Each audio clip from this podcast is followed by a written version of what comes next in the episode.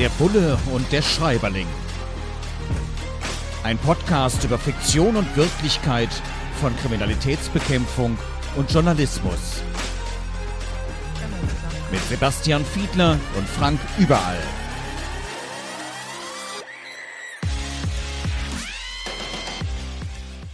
Der Bulle und der Schreiberling mit einer neuen Folge, diesmal zu Stadt der Vergeltung, einem Thriller, erschienen im Goldman Verlag von James Patterson und David Ellis. Und wir schauen mal wieder, wie sieht's da mit den Darstellungen unserer Berufe aus? Kriminalistik und Journalismus. Unser Podcast Bulle Sebastian Fiedler ist auch wieder hier. Mein Name ist Frank Überall. Und ähm, hier wird beispielsweise beschrieben in so verschiedenen Dialogen, äh, die Presse liebt den Absturz. Ja, natürlich. Das ist was, was gesprächswertig ist und wo natürlich in dem Moment man entsprechende Aufmerksamkeit hat, das Lesen, das Hören, das Schauen Leute am liebsten. Wenn das allerdings eine Polizistin, eine Polizisten ähm, widerfährt, so wie hier in dieser Romanreihe von James Patterson, äh, ist das natürlich besonders schwierig und auch besonders hart für die Betroffenen. Weil mal ist es zu Recht, mal ist es zu Unrecht die Darstellung, äh, diese Angst davor, dass man möglicherweise ins Fenster gehangen wird, zum Beispiel auf aufgrund eines Ermittlungsfehlers, ähm, aufgrund eines möglicherweise umstrittenen Schusswaffeneinsatzes oder ähnliches. Also immer wieder bei jeder Handlung, ich kenne es aus dem Journalismus, in dem Moment, wo ich irgendwas berichte, also meine berufliche Handlung mache, ähm, bin ich auch auf der ganz großen Bühne, was zum Teil dann gar nicht so groß zur Kenntnis genommen wird, was so das alltägliche Nachrichtengeschäft ist, was so vorbeirauscht. Äh, manchmal hat es eine ganz große Relevanz und wenn ich in dieser ganz großen Relevanz dann womöglich einen drastischen Fehler mache, uh, da muss ich mich echt umgucken.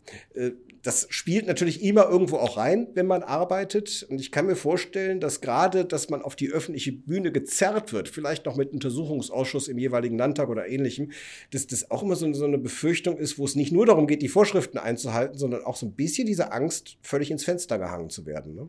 Ja, und ich würde mal die These wagen, dass das auch größer geworden ist, diese Angst in den letzten Jahren. Denn es ist ja so, dass das nicht nur die jeweilige Person betrifft, sondern heutzutage der gesamte Berufsstand sofort im Fenster hängt, um jetzt bei diesem Bild mal zu bleiben. Denken wir an rassistische Ausfälle, da wird es nicht nur darum gehen, dass die jeweilige Person da jetzt äh, möglicherweise sich daneben benommen hat und eben rassistisch gehandelt hat, sondern dann wird es sofort heißen, ja, die Polizei ist ja insgesamt, und das äh, sind ein paar hunderttausend in Deutschland, die das dann betrifft, die werden sofort mit äh, reingehängt und deswegen steigt für die Einzelnen Einzelnen durchaus dieser Druck. Ähm, auf der anderen Seite ist es ja gut, die Diskussion daneben zu führen, aber ich würde schon meinen, ich, mir fallen gerade sofort, äh, während wir darüber sprechen, ganz viele Fälle ein, in denen das so gewesen ist. Denk mal an diesen äh, Schuss, Schusswaffeneinsatz in Dortmund, wo ein 16-Jähriger äh, umgekommen ist. Da ist inzwischen eine Mordanklage rausgeworden aus diesem Fall. Und jetzt geht es eben nicht nur darum, dass diese einzelnen Personen sich vor Gericht richtigerweise zu verantworten haben, sondern die Frage ist, ob die Polizei insgesamt da irgendwelche Probleme äh, zu bewerkstelligen hat. Und da kannst du dir vorstellen, wenn man sich jetzt im Berufsalltag jeden Tag diesem Druck bewusst macht, ist es auch nicht gerade förderlich, sondern man muss dafür Sorge tragen, dass, dass trotzdem der Beruf ordentlich gemacht werden kann und dass man sich jetzt nicht zwingend vor Entscheidungen dann drückt. Sie müssen halt nur richtig sein. Genau, aber da gibt es auch sowas wie einen Chorgeist, dass man zusammenhält, dass man auch wenn Fehler passieren, irgendwo sieht, okay, äh, das müssen wir jetzt nicht an die ganz große Glocke mhm. hängen. Das ist hier auch Thema in diesem Buch. Äh, sogar so heftig, dass äh, die Hauptfigur einen Korruptionsskandal in der Polizei aufgedeckt hat, dann natürlich selbst unter Druck gerät. Es werden ihm alle möglichen Vorwürfe gemacht, die nicht stimmen.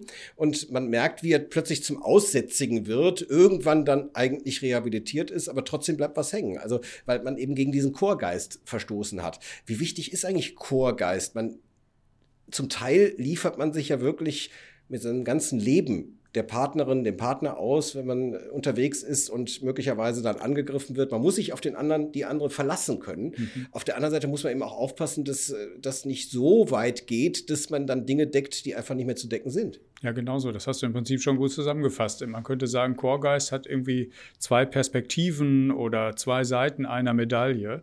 Auf der einen Seite würde ich jetzt zuerst einmal sagen, ist das wahnsinnig wichtig. Und noch Wichtiger als wenn zwei zusammenarbeiten, ist das zum Beispiel bei Spezialeinheiten. Da kann man das am besten erklären und da ist wahrscheinlich auch dieser Geist am größten, weil die gegenseitig ich, sich ihr Leben anvertrauen. Das heißt, der eine sichert den anderen. In der Gruppe ist man gut zusammen abgestimmt und wenn einer irgendwie einen Fehler macht, kann sich das auf Leib und Leben der gesamten Einsatzgruppe irgendwie auswirken. Deswegen ist es auf der einen Seite eben wichtig, dass man eingespielt ist, dass man zusammenhält, dass man aufeinander sich verlassen kann, dass es eine Sozialhygiene innerhalb von solchen Gruppen gibt. Und das schlägt dann ins Negative um. Und das ist sozusagen dann genau die andere Seite der Medaille, die wahnsinnig negativ ist. Wenn jetzt Einzelne tatsächlich Fehler gemacht haben und dann der Chorgeist dazu führt, dass diese Fehler nicht nach außen tragen, nicht aufbereitet werden können oder noch schlimmer, das ist noch die Steigerung, wenn nach außen gelogen wird und das abgedeckt Vertuscht wird, dann ist das eben auch strafbar.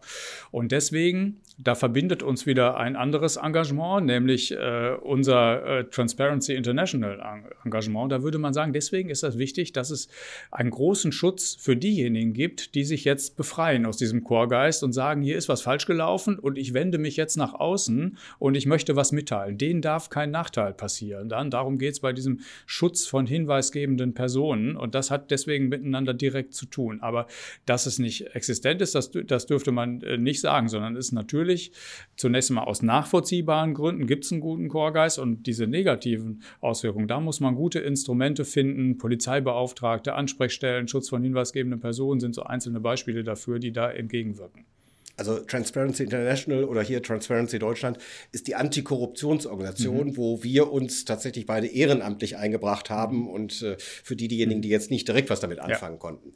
Äh, jetzt muss ich gestehen, äh, hier gibt es ein Motiv in diesem Buch, wo beschrieben wird, dass jemand den neuesten Flurfunk, also den neuesten Klatsch und Tratsch immer weiß aus dem Präsidium.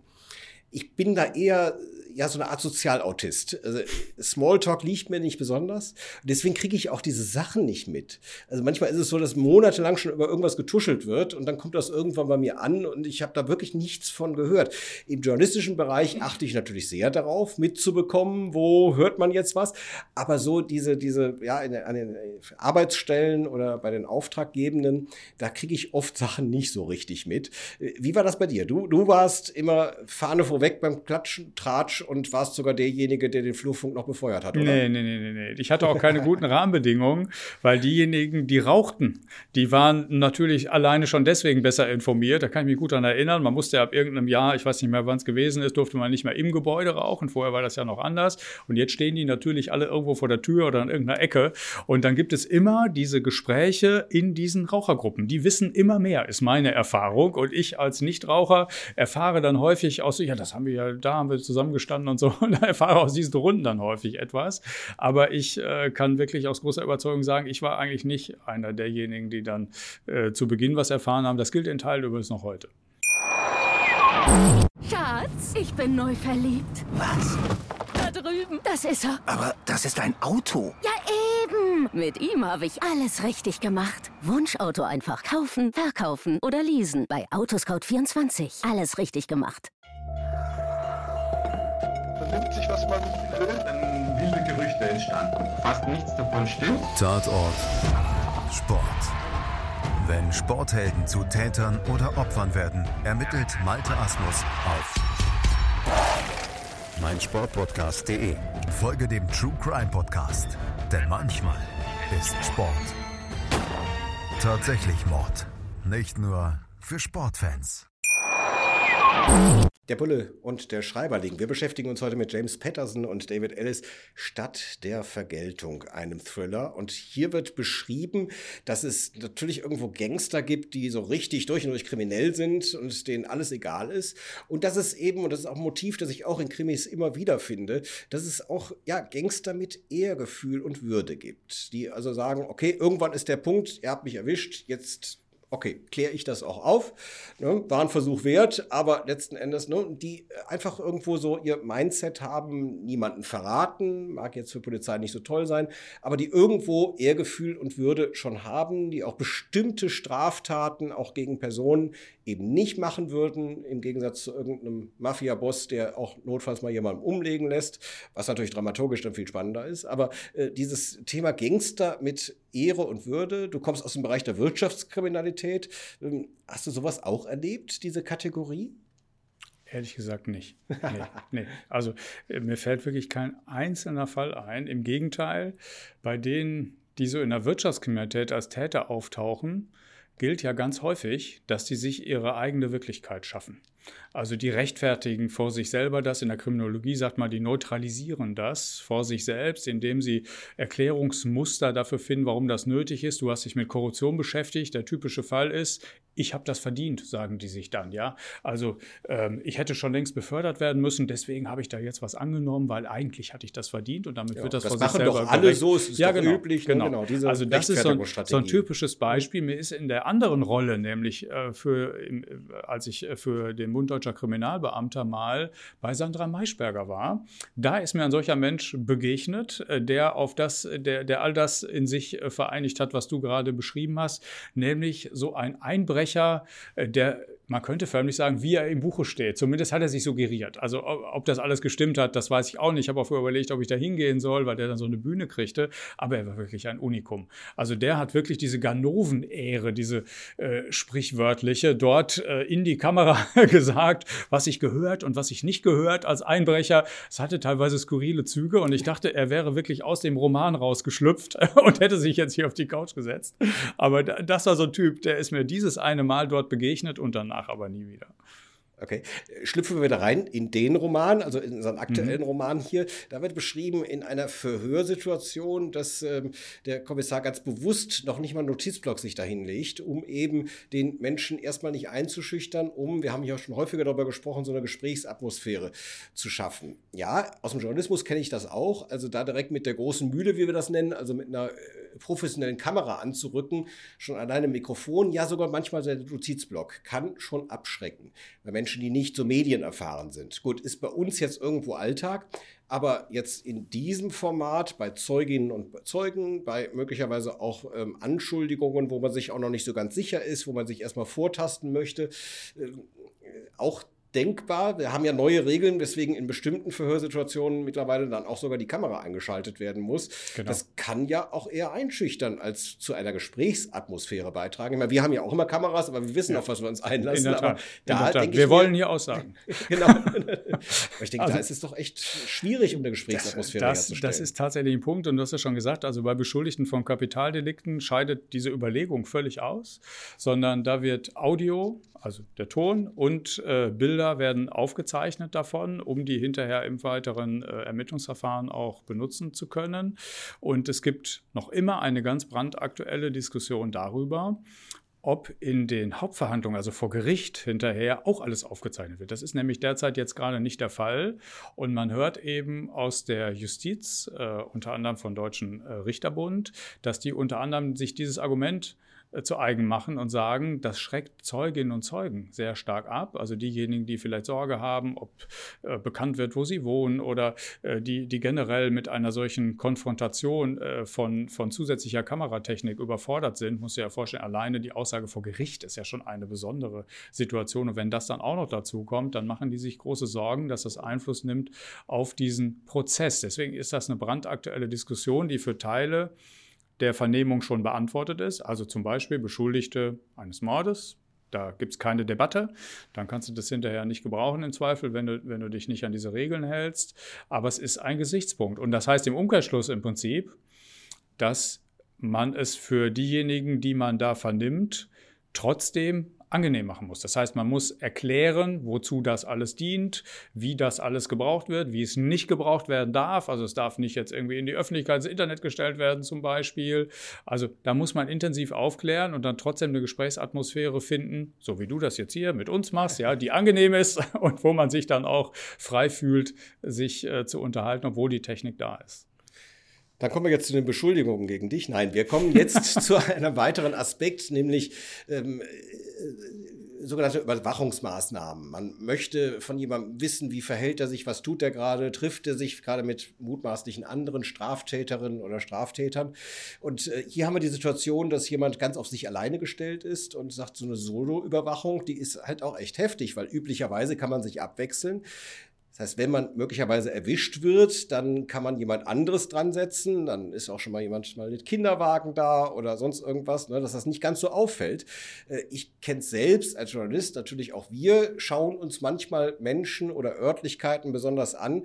Und äh, zumal, wenn man dann auch eine hohe Bildschirmpräsenz hat, was bei uns, was speziell bei mir natürlich auch der Fall ist, äh, dann ist das nahezu unmöglich, weil die Leute einen vom Fernsehen kennen oder hier von Kevon kennen. Und dann brauche ich mich da nicht hinstellen. Da wissen die ganz genau, was ihr Stunden eingeschlagen hat. Insofern echt schwierig. Aber ich denke bei euch auch, wenn man eben dann versucht, an jemanden dran zu bleiben und dann eben aus Gründen des Personalmangels oder weil man sich eben auf eine Spur konzentriert, die die anderen jetzt nicht so richtig mitgehen wollen und das auf eigene Faust ein Stück weit macht, äh, da alleine so eine Überwachung hinzubekommen, ist doch wahrscheinlich nahezu unmöglich. Ne? Korrekt. Ja, also das kannst du vergessen. Also weil das, weil das Risiko aufzukippen viel zu hoch ist und es natürlich äh, nicht funktioniert im Zweifel. Also das heißt, ich überlege jetzt gerade, aber die, manche Zahlen sind ja öffentlich bekannt. Also man hat ja rund um diese Gefährderdiskussion, wenn wir einige Jahre uns zurückerinnern, da ist ja viel darüber geredet worden nach Anis Amri, unter anderem dem Anschlag auf dem Breitscheidplatz, wie viele Leute man eigentlich braucht, um eine Person rund um die Uhr professionell zu bewachen. Und da sind so Zahlen von etwa 40 Leuten in der Debatte gewesen. Und daran kann man schon erkennen, äh, wie viel man braucht. Natürlich, um sich gegenseitig abzuwechseln, um nicht mit einem Auto äh, die ganze Zeit hinter demselben Menschen herzufahren. Da gibt es bestimmte Techniken, wie man das eben so macht. Und äh, daran kannst du schon so ungefähr ein Gefühl dafür kriegen, dass das nicht funktioniert. Etwas anderes ist es, wenn wir das jetzt unter Überwachung auch noch fassen wollen, äh, wenn ich jetzt wissen will, wohnt er da, steht er auf dem Klingelschild oder so und ich gehe mal eben da nur vorbei. Das ist was anderes. Das kann man dann auch schon mal alleine machen ihr schon, unser eins, die in der Öffentlichkeit stehen, eher selten. Noch ja. ganz kurz, hier wird beschrieben äh, Schussweste. Du hast auch schon mal eine getragen? Klar, ja. Okay, auch schon mal was Schu abgekriegt? Also hier Schutzweste wird, sagen wir eigentlich meist. Ja, ja. Und, und, hier wird dann eben beschrieben, dass äh, diese äh, kugelsichere Weste, äh, wenn man dann angeschossen wird, dass da aber trotzdem noch ein ordentlicher blauer Fleck bleibt. Und weil wie? da ist ja schon äh, Kraft, die da drauf wirkt. Äh, blauer Fleck ist immer noch besser als Sterben, so. aber hast du eine solche Erfahrung, zumindest übungshalber oder so, mal gemacht? Nein. Dass man merkt, welche Kräfte da überhaupt auf einen einwirken? Nein, also um die Frage zu beantworten, ich habe mich nicht übungsweise beschießen lassen und ich habe das Gott sei Dank nicht erleben müssen, aber es ist so, wie du sagst. Es kann auch eine Rippe brechen darunter, weil du dir vorstellen musst, das ist wie ein heftiger Faustschlag, allerdings nicht mit so einer breiten Faust, sondern nur mit einem ganz kleinen Projektil, was dann da eindringt. Ja. Und es soll halt nicht in den Körper eindringen. Das ist die vornehmste Aufgabe eines, einer solchen Weste, die aus so einem Material besteht, das je höher die Geschwindigkeit des Projektils ist, das da auftrifft, je härter wird das Ding sozusagen. Und, äh, und aber, aber der Effekt ist richtig beschrieben. Ich kenne blaue Flecken, weil ich ja lange Kampfsport gemacht habe. Deswegen mhm. kann ich mir ungefähr vorstellen, wie sich das anfühlt im Ergebnis. Genau. Und hier bei uns im Talk, da gibt es keine blauen Flecken, sondern nur einfach sehr schöne Themen, über die wir sprechen. Und das tun wir in 14 Tagen auch wieder hier bei der Bulle und der Schreiberling. Heute haben wir uns beschäftigt mit James Patterson und David Ellis. Stadt der Vergeltung erschienen im Heine Verlag, ein empfehlenswerter Thriller. Und äh, ja, wir sehen und hören uns hoffentlich wieder in 14 Tagen. Vielen Dank. Der Bulle und der Schreiberling. Ein Podcast über Fiktion und Wirklichkeit von Kriminalitätsbekämpfung und Journalismus. Mit Sebastian Fiedler und Frank Überall.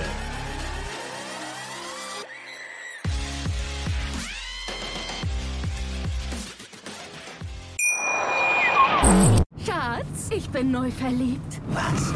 Da drüben. Das ist er. Aber das ist ein Auto. Ja, Mit ihm habe ich alles richtig gemacht. Wunschauto einfach kaufen, verkaufen oder leasen. Bei Autoscout24. Alles richtig gemacht. Dir hat dieser Podcast gefallen? Dann klicke jetzt auf Abonnieren und empfehle ihn weiter. Bleib immer auf dem Laufenden und folge uns bei Twitter, Instagram und Facebook. Mehr Podcasts findest du auf meinpodcast.de. Schatz, ich bin neu verliebt. Was? Da drüben. Das ist er. Aber das ist ein Auto. Ja, eben. Mit ihm habe ich alles richtig gemacht. Wunschauto einfach kaufen, verkaufen oder leasen. Bei Autoscout24. Alles richtig gemacht.